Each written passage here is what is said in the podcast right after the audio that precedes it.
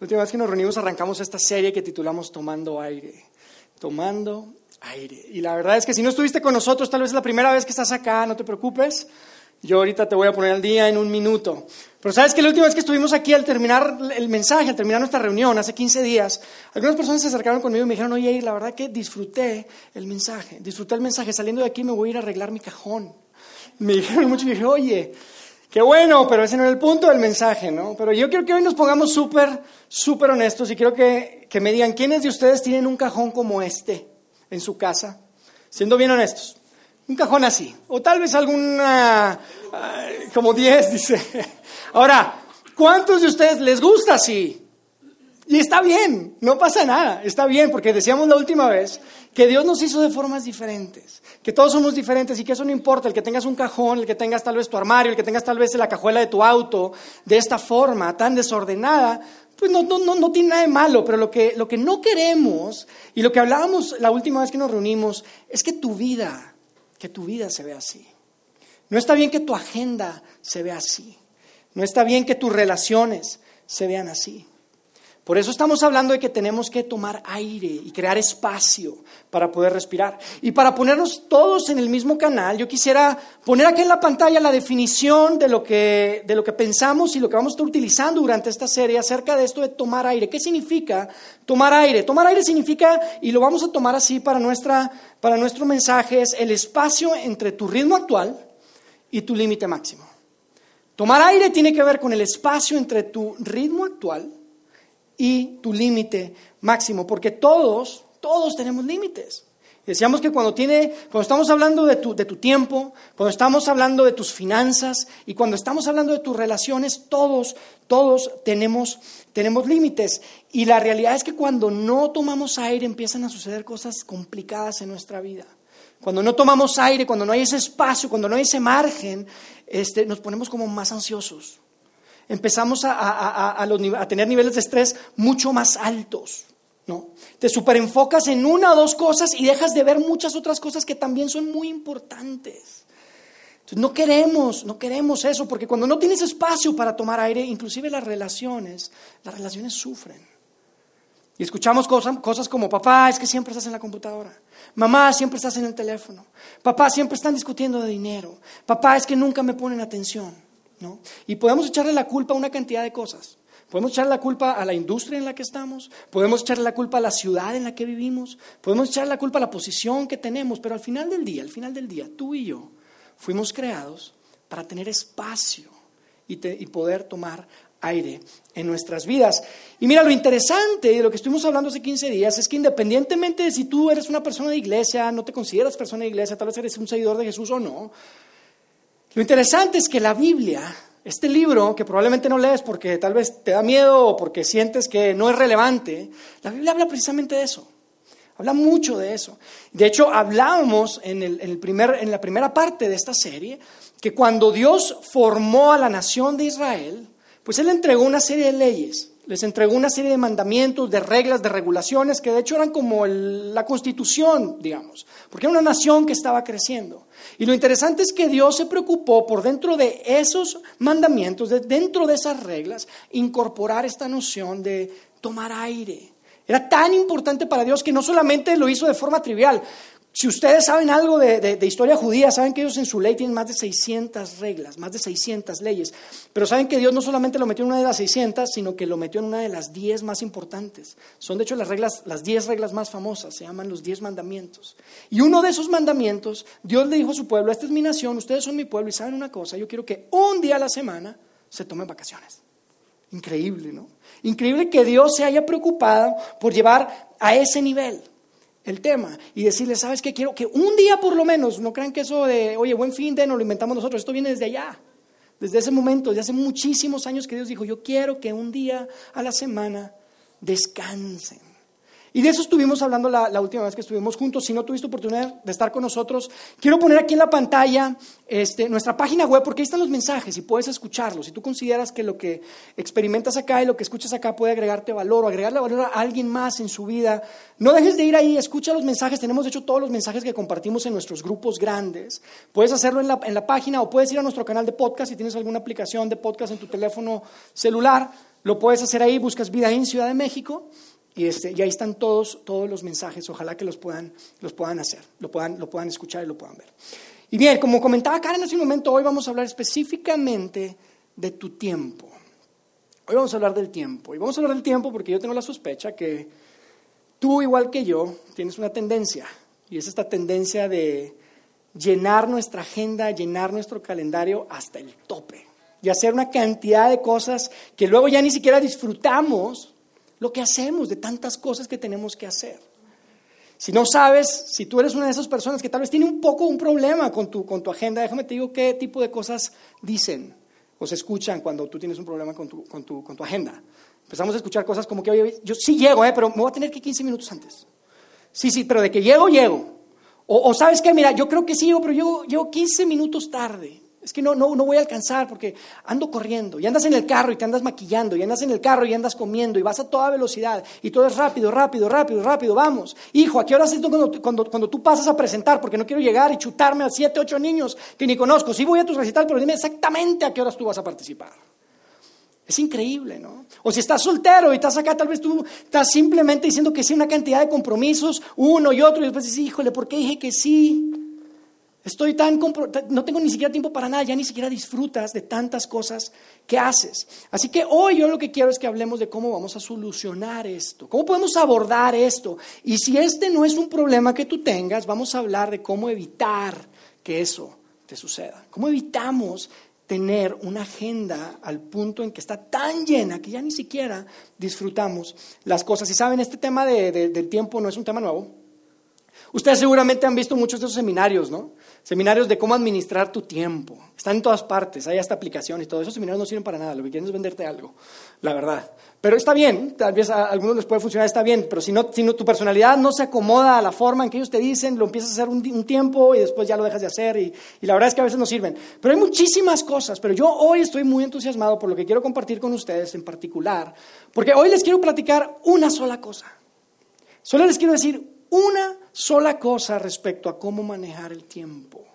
Y creo que es una cosa con una gran aplicación que de verdad, y yo sé que esto va a sonar a palabras de predicador, pero de verdad creo que tiene el potencial de cambiar nuestras vidas. Y digo que tiene el potencial para cambiar tu vida porque yo no sé si tú lo sabías, pero tu tiempo es tu vida. Y lo que tú haces con tu tiempo es lo que haces con tu vida. Entonces vamos a, vamos a ver una gran perla de sabiduría de un salmo que podemos encontrar en estos textos antiguos que está en la Biblia.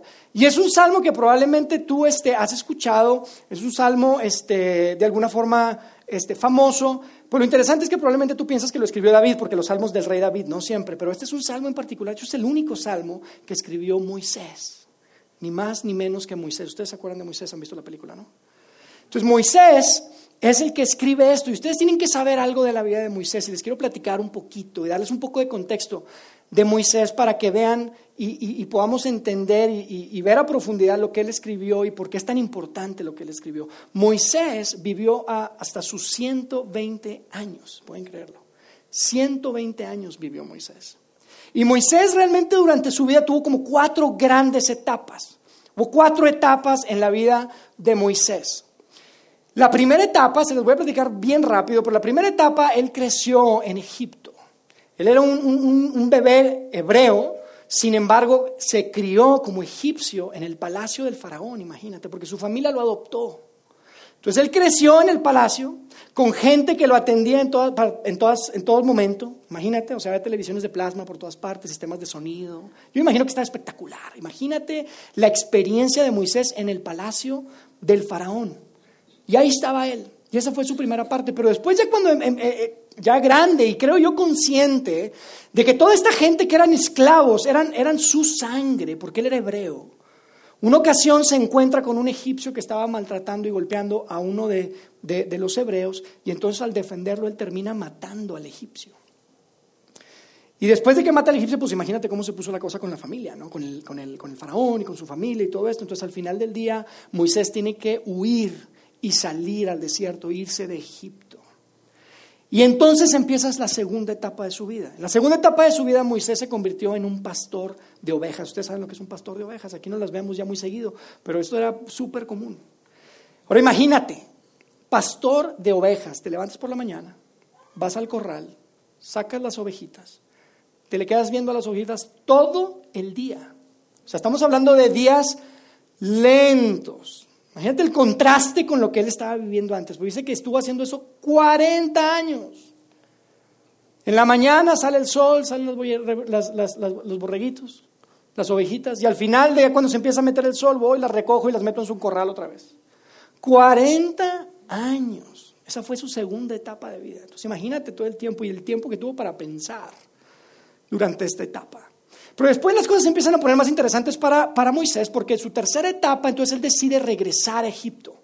Regresar a Egipto y enfrentar al faraón, a alguien que probablemente era parte de su familia cuando era niño, cuando era joven.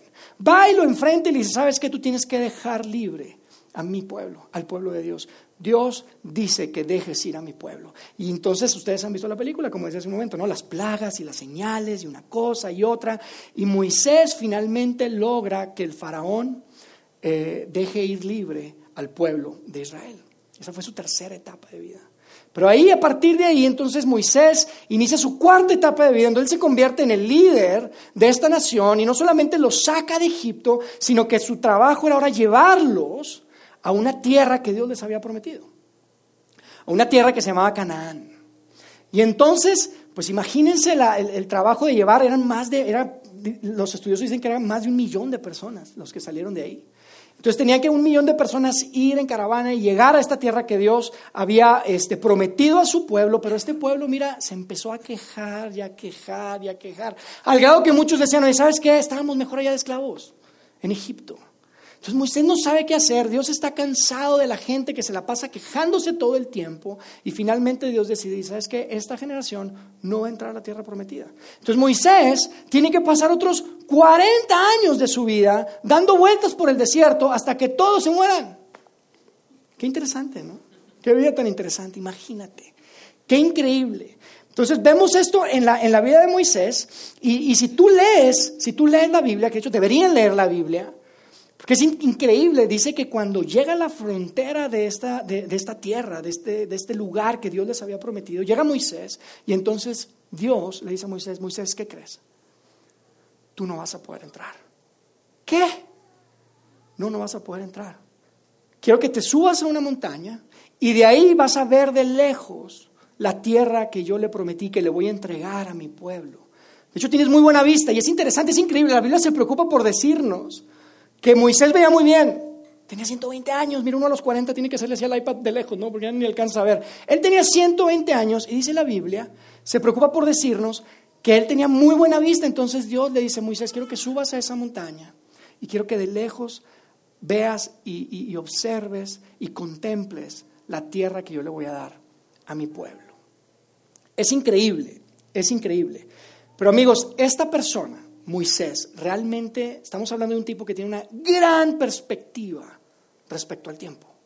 Una gran perspectiva respecto al tiempo. Y lo que escribe Moisés en este Salmo 90 es precisamente donde él plasma esta gran perspectiva. Y creo, definitivamente creo, que lo que vamos a leer en un momento más es algo que debería ser el contexto bajo el que tomamos absolutamente todas nuestras decisiones, que tienen que ver con qué ponemos en nuestra agenda y qué sacamos de nuestra agenda. Es algo súper poderoso y yo quisiera que al terminar el día de hoy, y sé que suena tal vez esté muy elevado, pero de verdad creo que si nosotros saliendo de aquí podemos meditar y pensar en estas palabras que deja plasmadas Moisés en el Salmo 90, definitivamente pueden cambiar nuestra vida. Porque nuestro tiempo es nuestra vida. Así que vamos a leer este texto, está en el Salmo 90, como les había dicho, Quiero que recuerden que este es un texto súper antiguo, entonces este, son textos que probablemente puedan parecer un poco complejos, un poco raros. Yo lo voy a ir leyendo, acuérdense que además pues, no, se escribieron en español originalmente, originalmente estaban en hebreo, entonces después se tradujeron. Entonces yo lo voy a ir leyendo, ustedes me van a ir siguiendo y lo voy comentando y vamos, y vamos platicando el texto, ¿les parece? Bien, vamos a empezar a leer ahí en Salmo 90, en el verso 1. Fíjense cómo empieza Moisés hablando acá. Dice, Señor, Tú has sido nuestro refugio generación tras generación. Moisés está diciendo, Dios, a través de todas las generaciones, está hablando del pueblo de Israel, de, él está hablando, nuestro refugio está hablando de su pueblo, el pueblo de Israel, los hebreos. Tú has sido nuestro refugio. A través de todas las generaciones nosotros vivimos bajo el contexto de quién eres tú. Y después sigue diciendo, dice, desde antes que nacieran los montes y que crearas la tierra y el mundo, desde los tiempos antiguos y hasta los tiempos postreros, tú eres Dios. Usted le está diciendo, Dios, tú eres eterno. Tú eres eterno desde la antigüedad hasta la posteridad. Y en un punto en medio de esa gran eternidad, aquí estoy yo, Moisés. Y aquí estamos nosotros, tu pueblo.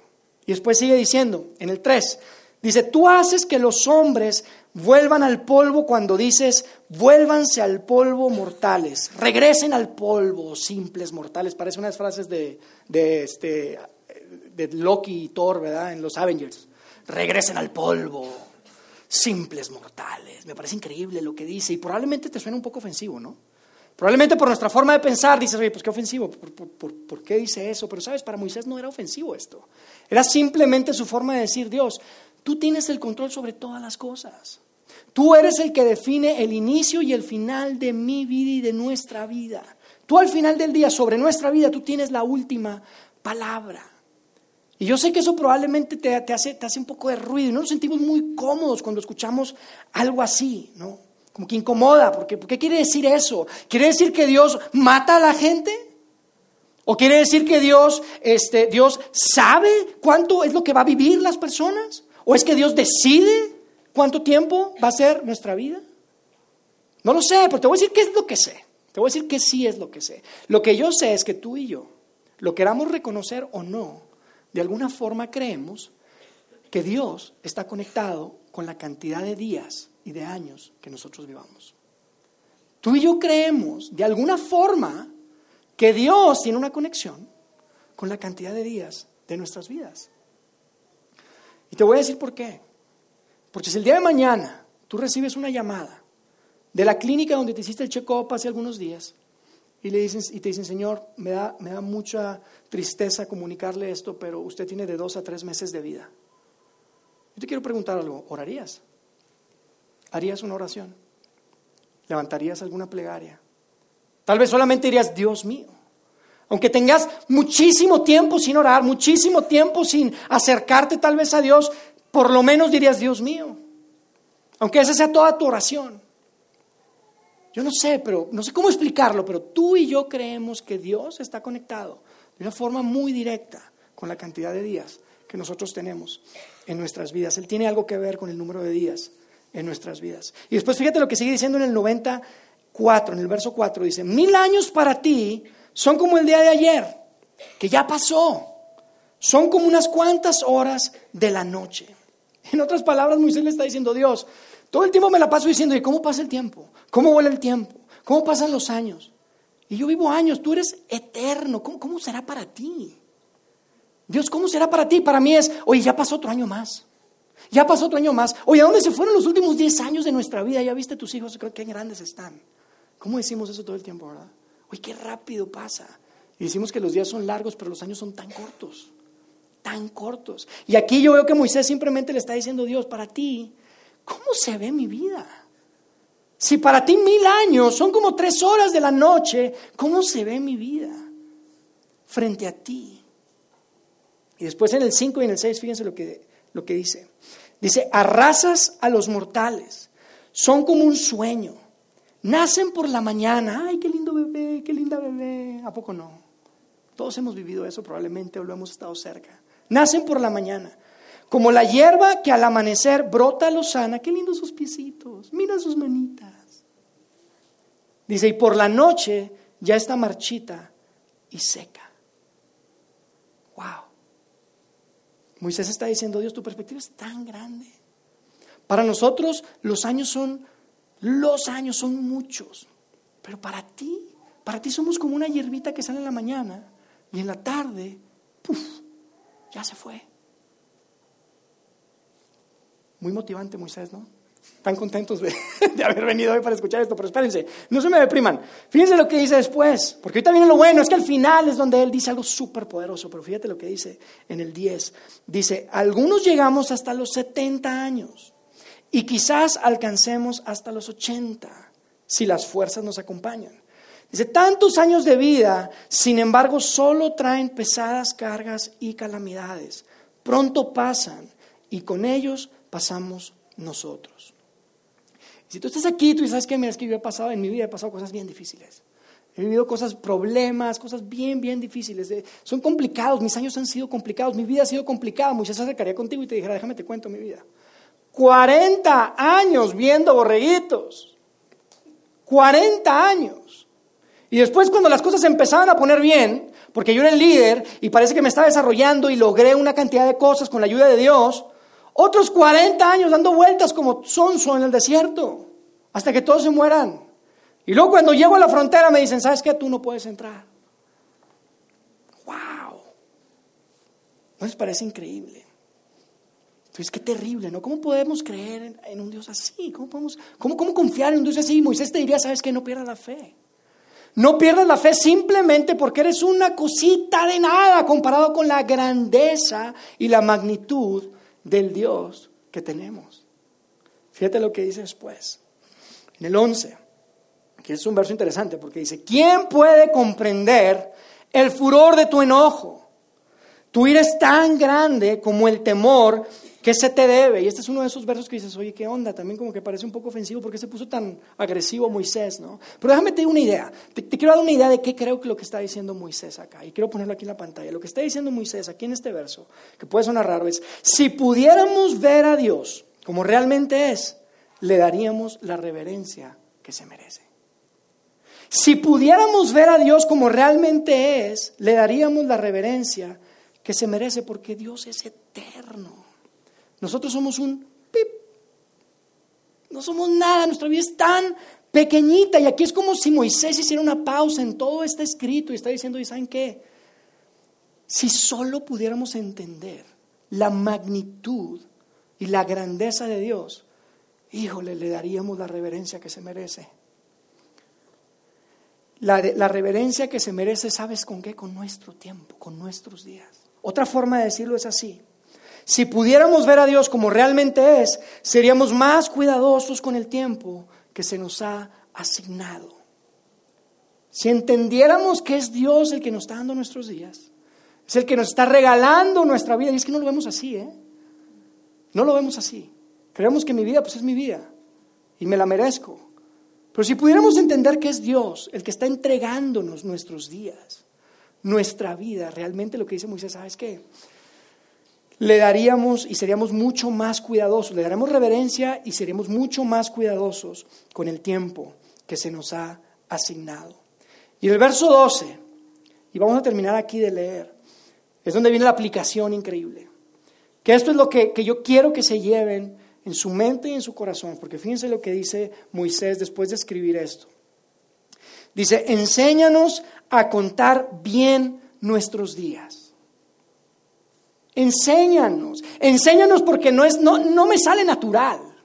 No es algo que yo haga de forma natural, eso de estar contando mis días. Enséñanos a contar bien nuestros días, es enséñanos a vivir como si tuviéramos los días contados, porque no vivimos así. Enséñanos a vivir como si tuviéramos los días contados, porque vivimos como si nuestra vida fuera para siempre. Y pensamos que nuestros hijos siempre van a estar en casa. Y pensamos que la salud siempre la vamos a tener. Y pensamos que el trabajo que tenemos siempre lo vamos a tener. Y Moisés dice, ese es un gran error. No, no, no, no, no vivan así. Tienen que vivir como si sus días estuvieran contados. Porque lo están. Las estadísticas son contundentes, amigos. Los días los tenemos contados. Y tú sabes lo que es eso. Tú sabes lo que es vivir con, los días contados. Probablemente si alguien eh, aquí está casado, yo sé que muchos de aquí están casados, ustedes saben lo que es contar los días a la boda, ¿poco no? Los cuentas. Porque tienes que hacer esto y tienes que hacer lo otro y tienes tareas que hacer y tienes cosas que lograr y tienes conversaciones que resolver y, y resolver situaciones y tener conversaciones. Porque ya viene, ya viene la fecha, ya va a llegar, ya va a llegar, ya falta un mes, ya faltan 15 días, ya falta una semana, cuentas los días. Si tú has tenido que presentar un proyecto en tu trabajo o presentar un examen si estás estudiando, tú sabes lo que es tener los días contados para el examen. Tú sabes lo que es tener los días contados y entonces aprovechas tu tiempo y te preparas para llegar a ese momento. Te preparas. Moisés dice, ¿qué pasaría? ¿Cómo sería tu vida y mi vida si viviéramos como si tuviéramos los días contados?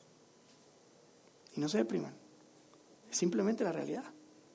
Es simplemente la realidad de lo que, de lo que vivimos. Enséñanos a contar nuestros días. Y luego viene la promesa, porque termina diciendo así el verso, dice, enséñanos a contar bien nuestros días. ¿Para qué? Y para qué es importante, y lo puse en amarillo porque para qué implica, y, y lo que dice es que viene algo, hay una consecuencia. Hay un resultado de contar nuestros días. Hay un resultado de vivir como si tus días fueran contados. Y fíjense lo que dice. Dice, para que nuestro corazón adquiera sabiduría para que nuestro corazón adquiera sabiduría. Mira, vivir de esta forma, vivir como si tuvieras tus días contados, es como si, se te ilumina la mente y empiezas a ver de forma más clara y sabes que esto no debería estar haciendo tanto, o esto debería de hacerlo más, o esto debería sacarlo de mi agenda, esto debería meterlo en mi agenda. Cuando tú vives como si tuvieras los días contados, adquieres sabiduría, ganas sabiduría, te da perspectiva. Te da una perspectiva mucho más clara de qué es lo que tienes que hacer, de cómo tomar decisiones. Y este es el resumen de este Salmo 90 que quiero poner acá en pantalla. Este es el resumen de lo que Moisés está poniendo. Y dice, recordar que nuestro tiempo es limitado nos da la sabiduría para saber cómo invertir nuestro tiempo. Recordar que nuestro tiempo es limitado nos da la sabiduría para saber cómo invertir nuestro tiempo. Y la forma que a mí me gusta decirlo es, mi tiempo es limitado, así que debo limitar lo que hago con mi tiempo. Mi tiempo es limitado, tu tiempo es limitado, tienes que limitar lo que haces con tu tiempo, no puedes hacer todo lo que quieres hacer. Tienes que ser sabio y para ser sabio tienes que vivir como si tus días están contados y que crees si están contados. Los tienes contados. Es como el dinero, ¿no? Con el dinero es más fácil esto. Porque, porque vemos la cantidad de, billetes o de números que hay en la cuenta. está limitado. No puedes ir y ya y comprar lo que sea y gastar lo que sea porque es más fácil verlo. Pero es igual con el tiempo. El tiempo es limitado. No tenemos todo el tiempo. Así que hoy yo quisiera hacerles un gran favor. Hoy les voy a hacer un gran favor. Porque la verdad es que la única forma de entender esto es cuando estás al final de tu vida. Y eso literalmente pues es imposible hacerlo acá. Pero cuando estás al final de tu vida es cuando realmente puedes ver con mucha claridad esto que estamos hablando. Puedes ver con mucha claridad cómo contar tus días y lo importante que es el contar tus días.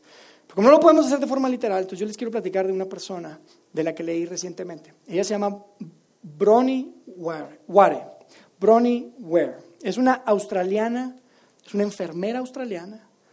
Y Bronnie dedicó ocho años de su vida trabajando con personas que estaban en sus últimas 12 semanas de vida. 12 semanas de vida. Es una, enfermera y básicamente le estaba dando cuidados este, paliativos, que ya era gente que ya prácticamente, o sea, literalmente tenían sus días contados. Y es interesante porque Bronnie tuvo muchas conversaciones con esas personas. Imagínate las conversaciones. Conversaciones súper transparentes, muy íntimas, muy profundas. Y lo que se dio cuenta ella es que con toda la gente que hablaba, que estaba en sus últimos días, inclusive horas de vida, muchos tenían arrepentimientos, grandes arrepentimientos. Y no solamente se dio cuenta que tenían arrepentimientos, sino que se dio cuenta que eran los mismos. Una y otra vez se repetían estos arrepentimientos.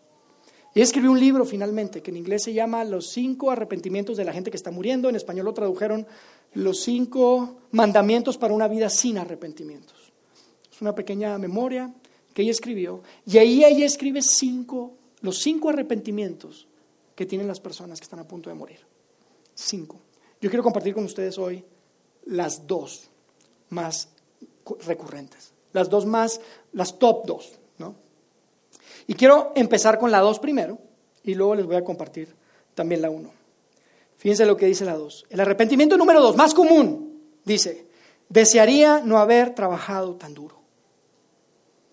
Desearía no haber trabajado tan duro. Y yo creo que probablemente muchos de ustedes pensaron que iba a ser la primera, ¿no? Esta fue la número 2. Pero eso no es nada nuevo.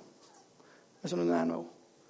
Algunos de nosotros queremos eso y todavía no estamos en nuestros últimos días. Ya no quiero trabajar tan duro. ¿No?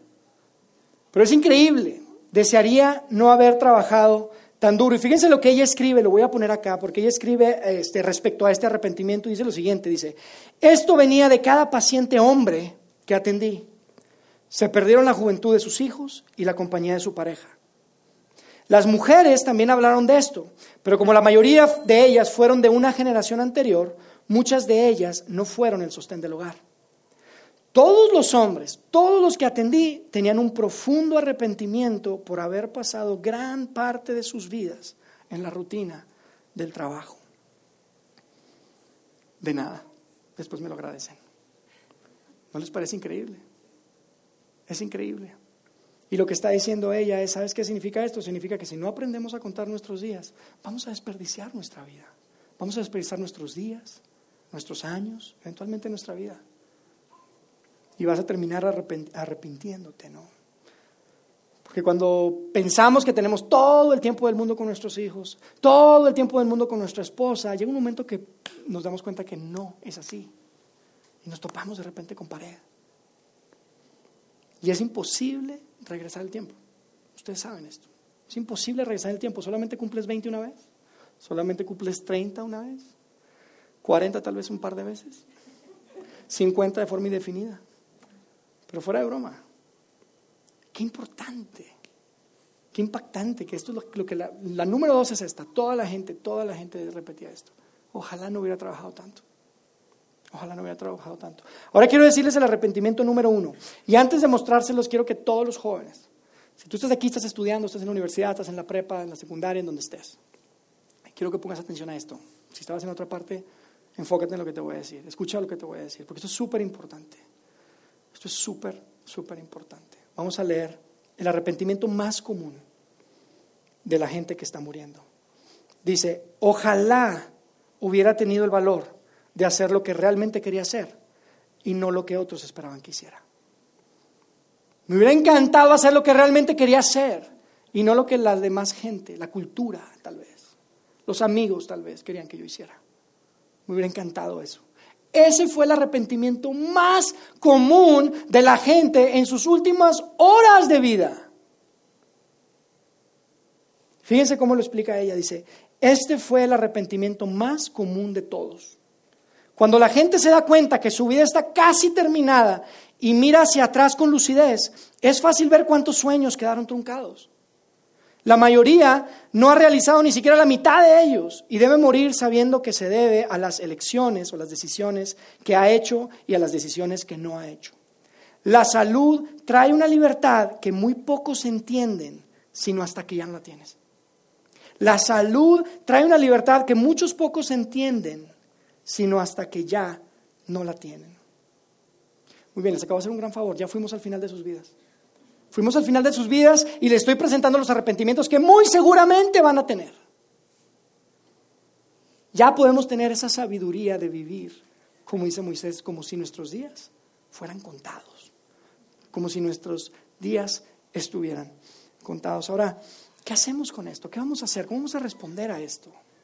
¿Qué haces con esto? ¿Qué haces con tu agenda? ¿Qué haces cuando te das cuenta que hay muy poquito espacio entre tu ritmo actual y tu límite máximo? ¿Qué hacemos? Y yo puedo entender que hay algo de resistencia, porque créanme, mire, yo tengo el micrófono acá, pero yo soy igualito que ustedes. Yo también tengo esta resistencia, este tal vez rechazo o esta, o esta reserva a vivir así, porque, porque, porque lo que pensamos es lo siguiente, y lo quiero poner aquí en la pantalla, típicamente lo que tal vez tú estás pensando es, ir si no hago tanto como pueda, entonces nunca lo lograré. Si no hago tanto como pueda, nunca lo voy a lograr. Y si yo te pregunto, ¿y lograr qué? No, no, no sé, pero, pero nunca lo lograré. Y así respondemos, y así pensamos. Nunca, oye, ¿qué, ¿qué, es lo que tienes que lograr? A veces no tenemos ni claro, pero quieres lograrlo. ¿Qué quieres lograr? No, no sé. ¿Sabes de dónde creo que a veces viene eso? A veces viene de nuestros padres. Porque tuviste padres que fueron sumamente exitosos, entonces tú no te quieres quedar atrás. O tuviste padres que fueron sumamente, son un fracaso, y tú pues, no quieres ser igual que ellos. O tuviste padres que fueron, mira, promedio. Pobres padres. Nunca podemos ganar con los padres, pero pues la realidad es que, que muchas veces viene de ahí. Y es importante que tengas claro qué es lo que quieres lograr. Porque muchas veces nada más estamos corriendo día a día, día, no hay límite, no hay, no hay espacio entre nuestro ritmo y nuestro límite, ni siquiera sabemos qué queremos lograr, pero sí, sí, tengo que hacer tanto como pueda, porque si no, nunca lo lograré. Otra, si no hago tanto como pueda, me quedaré atrás. Me voy a quedar atrás. Y yo no me puedo quedar atrás, Jair. Y es algo que la cultura nos dice todo el tiempo. Y nos, nos, orienta y nos pone nuestros ojos hacia la otra gente y mira lo que está pasando y mira lo que está haciendo él y mira ya cómo va y mira ya tan adelante que está. No me puedo quedar atrás. Tengo que hacer tanto como pueda porque me puedo quedar atrás de quién. ¿Atrás de qué? ¿Y quién te dijo que tienes que hacer eso? que tienes que ir a ese ritmo. ¿Por qué? Si no hago tanto como pueda, seré pobre. Esa es otra que he escuchado, que tal vez piensas, tal vez no muchos de aquí, pero tal vez algunos sí. Pero te has puesto, te has detenido a definir pobre. es que tengo que hacer todo lo que pueda, si no me voy a quedar pobre. Bueno, ¿qué es pobre para ti? Ni siquiera definimos. ¿Qué es pobre? Si no hago tanto como pueda, no seré aceptado. Otra vez, jóvenes, muchachos, les voy a decir algo que sus papás les, dice, pero, les dicen, pero como no les hacen caso a ellos, yo se los voy a decir. Muchachos, las personas, la cultura, los amigos, los que están definiendo tu agenda, tu fin de semana, tus noches, el sábado y el viernes, en cinco años no los vas a tener. No los vas a ni conocer probablemente. No, vas a tener tal vez ni, ni su teléfono. Y ahí estás preocupado. No voy a ser aceptado, quiero que me acepten, quiero ser aceptado, tengo que ir, tengo que hacer, tengo que ir más rápido. Si no hago tanto como pueda, no estaré a la altura. No estaré a la altura. ¿De quién? ¿A la altura de qué? Hay que pensar, amigos, ¿qué es lo que realmente queremos con nuestra vida? Porque si no hay espacio entre nuestro ritmo actual y nuestro límite máximo, no hay espacio para respirar. No puedes tomar aire y la vida es mucho mejor cuando, mira, puedes tomar aire. Es mucho mejor. Tienes que definir qué te está impulsando, necesitas definirlo, qué es lo que te está moviendo, qué es lo que te está provocando llevar una vida así. Porque si no lo haces, vas a llegar un día que vas a empezar a perder tu salud, tal vez a la gente, y vas a voltear y vas a decir, oye, ni siquiera me di cuenta, ni siquiera tenía claro qué es lo que quería, qué es lo que estaba persiguiendo. Ahora yo te quiero, yo quiero cerrar ya. Quiero este, decirte, si tú eres un seguidor de Jesús, si tú estás acá y tú eres un seguidor de Jesús, tal vez eres cristiano, eres católico eh, y has estado con nosotros, este, y crees como yo y como muchos de nosotros que, que Dios tiene un plan para tu vida específico. Yo te quiero preguntar, ¿tú entiendes lo importante que es esto? ¿Entiendes lo importante que es esto que Dios nos está entregando acá? Porque Dios quiere que manejes tu tiempo con sabiduría. Con sabiduría, por eso tienes que contar tus días. Vivir como si tus días fueran contados. Y si no lo haces, la cultura va a determinar tu agenda y tu calendario y lo que haces y lo que dejas de hacer. Pero sin embargo, Dios tiene algo para tu familia. Dios tiene algo para tus hijos. Si estás soltero, Dios tiene algo para tu vida también. Ahorita que tienes un poquito más de margen y más de espacio. Dios tiene algo para tu vida. Esto es tan, pero tan importante. Así que yo quiero cerrar con una tarea, porque les vamos a dar una tarea. Y lo voy a poner aquí en pantalla. Y lo pueden apuntar ahí o le pueden tomar una foto. Pero lo que quiero que hagamos es que esta tarjetita que está ahí, ustedes se la puedan llevar y que puedan escribirlo en su casa y que puedan pensar en esto. Es muy sencillo, hay cuatro líneas ahí. La primera tiene un símbolo de más. Y eso lo que significa es que tienes que pensar en qué es lo que ya estás haciendo, pero tienes que hacer más de eso. perdón, qué es lo que no haces que tienes que agregar a tu, a tu agenda. ¿Qué cosas hay en tu vida que, qué cosas no hay en tu vida, perdón? ¿Qué cosas no hay en tu vida que tú deberías de sumar, que tú deberías de agregar a tu vida? Y después el menos es qué cosas tienes que quitar por completo de tu vida. Y, déjenme hablar un poquito de esto porque esto no es fácil, es, es, difícil, es difícil, sobre todo ese menos. Porque yo les digo algo, probablemente muchos de ustedes ahí tienen que poner el nombre de alguien. Tal vez tienen que poner unas iniciales, una pareja, una persona, que definitivamente no debería estar en su vida. Ustedes saben a lo que me refiero. Y ya te lo han dicho, te lo dijo tu papá, te lo dijo tu mamá, te lo han dicho los amigos, te lo han dicho, y sabes que esto no está bien, pero ahí estás, y dices, que son tan buenas personas, y ay, es que no sé qué. Y no es que Dios no las ame, yo no estoy diciendo eso. Y no es de que no sean valiosas, claro que son valiosas, pero en términos de contar y de vivir con tus días contados, vivir como si tus días estuvieran contados, ellos no deben de estar ahí. Tienes que quitar ahí. Tal vez es un fin de semana, los fines de semana que, pasas con ellos, o, una actividad, no sé.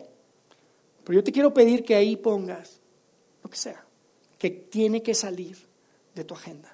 Y después las últimas dos partes es algo que ya estás haciendo, pero que sabes que tienes que hacer más. Tienes que hacer más de eso. Sí lo haces de vez en cuando, pero tú sabes que deberías de hacerlo más, deberías de meterlo más en tu agenda. Uy, todos tenemos aquí tantas cosas que subir, probablemente. Subir el volumen, ¿no? Y el otro es bajar el volumen. No es que lo dejes por completo. No es de que vas a eliminar todas las televisiones de tu casa, probablemente, pero ya, tal vez no vale la pena ver tanta televisión. No vale tanto la pena estar todo el tiempo enfrente de una pantalla. Y no es de que esté mal y que está prohibido y que lo vas a quitar, pero, pero hay que bajarle, hay que bajarle el volumen. No, hay que dejar de hacerlo. Esta es la tarea que quiero que se lleven. Y para ustedes que están en algún grupo de vida, porque sé que muchos están en grupos de vida, ya tenemos algunos grupos de vida y estamos en un proceso de conocernos, estamos empezando, antes de que acabe yo quiero que tomen la siguiente reunión, interrumpan lo que estamos haciendo. Y quiero que compartamos esto y que sea uno de los primeros ejercicios que juntos como comunidad podamos, podamos compartir. Y pudiéramos hablar de las cosas que tenemos que meter en nuestra agenda y las cosas que tenemos que sacar de nuestra agenda. Y al mismo tiempo, ¿qué cosas necesitamos subirle al volumen un poquito? Porque sí lo hacemos, pero no lo suficiente. ¿Y qué cosas hay que bajarle al volumen un poquito? Porque es demasiado. Es demasiado 18 horas de golf para que juegan golf, ¿no? Les encanta. Yo les puedo echar ahí porque a mí no me gusta el golf. Entonces yo tranquilo. Pero de verdad, de verdad que esto es súper, súper importante. Porque mi tiempo es limitado como les decía hace un momento, mi tiempo es limitado, entonces tengo que limitar lo que hago con mi tiempo. Mi tiempo es limitado, tengo que limitar lo que hago con mi tiempo. Y si permiten que esta perspectiva que nos entrega Moisés ahí, esta perspectiva de, de, contar nuestros días, de vivir como si nuestros días estuvieran contados, que lo están, yo creo que puede cambiar por completo la forma en la que utilizamos nuestro tiempo, en la forma en la que decidimos qué meter y qué sacar de nuestra agenda y de nuestro calendario. Porque cuando comienzas a vivir como si tus días estuvieran contados, ganarás un corazón sabio. Cuando comienzas a vivir como si tus días fueran contados, ganarás un corazón sabio. Vamos a hacer una oración, ¿les parece? Dios, gracias de verdad por estos textos, Dios, que tienen tantos y tantos años y sin embargo son tan relevantes para nosotros hoy en día. Gracias porque podemos ver a través de tu palabra, cómo debemos de, vivir y cómo debemos de utilizar nuestro tiempo. Te pido, Dios, que nos des la sabiduría para entender qué es lo que tenemos que hacer con lo que hemos escuchado hoy. Y no solamente danos la sabiduría para saber qué hacer, sino danos el valor, danos el coraje de realmente hacerlo y de aplicarlo en nuestras vidas. Yo te pido, Dios, por todas las personas que están aquí, que cuando mientras yo estaba hablando empezaron a pensar en cuáles son las cosas que tienen que agregar y quitar eh, de su agenda, Dios, dales el valor para que lo puedan hacer. Yo sé que tú les estás hablando en este momento y tú les dejaste claro qué es lo que tienen que hacer con muchas áreas de su, de su tiempo. Pero te pido que nos des claridad, que nos des sabiduría, que nos des la capacidad de entender qué es lo que quieres que hagamos, Dios. Porque sabemos que tú tienes un plan perfecto para cada uno de nosotros. Gracias por darnos la oportunidad de formar esta comunidad. Te pido que sigas agregando a más personas que puedan ser parte de nuestro grupo, eventualmente de nuestra iglesia. Y que juntos podamos genuinamente ser un grupo de personas que podamos utilizar nuestro tiempo con sabiduría, que podamos llevar a cabo actividades y podamos llevar a cabo nuestras vidas y podamos vivir como si nuestros días estuvieran contados. Gracias por tu palabra, gracias por la oportunidad de estar acá juntos. Quédate con nosotros. Bendice a cada una de las personas que están acá, Dios. Gracias de verdad por la oportunidad de compartir con ellos esta mañana y que seas tú el que hayas hablado a sus corazones. Quédate con nosotros en el nombre precioso de tu Hijo Jesucristo. Oramos. Amén.